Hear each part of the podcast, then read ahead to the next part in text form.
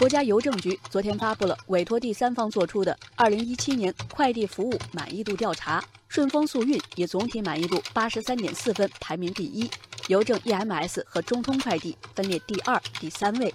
不过，消息一公布，多名网友留言表示，相比排名，更关心快递服务质量。调查显示。用户对于快递业的服务总体满意度有所下降。二零一七年，快递服务总体满意度得分为七十五点七分，比二零一六年下降零点一分。其中，实测满意度得分为七十点七分，下降零点四分，这是快递时效水平四年来首次下降。网友露露直接抱怨说：“能不下降吗？从天津到北京，这都三天了，还没到呢。”或许是有这样或那样的原因吧，但是用户体验上确实会不满意。网友郑杰起回复露露说：“不知道说出来你能不能心里平衡些？我的快递中山到广州，他们送了十五天。”在各环节中，网友对受理环节、揽收环节相对满意，满意度得分有所上升。售后环节与二零一六年持平，不过大家对投递环节满意度相对下降。山东网友漫步云端就反映了投递送达问题。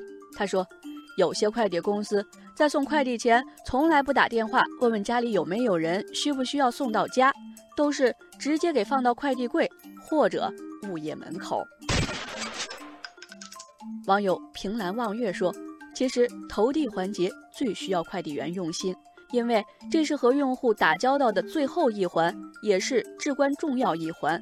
服务好不好，用户感受最直观。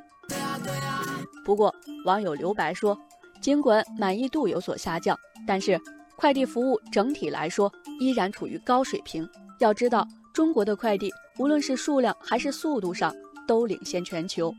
网友小虫也说，我国电商发展迅猛，离不开快递的功劳。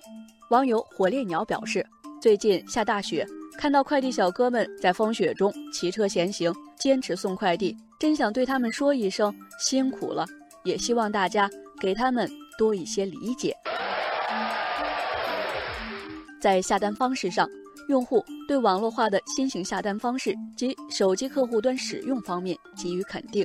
这两项满意度都大幅提升，而且调查显示，快递企业在特殊时段的应对能力不断增强。其中，用户春节月使用快递的满意度高于前一年，而且过半受调查用户认为，快递行业春节期间可以放假，只保证适当的运营比例就行。值得称赞的是，近日，顺丰、中通、申通、韵达等多家快递公司确认，春节期间不打烊，可照常下单。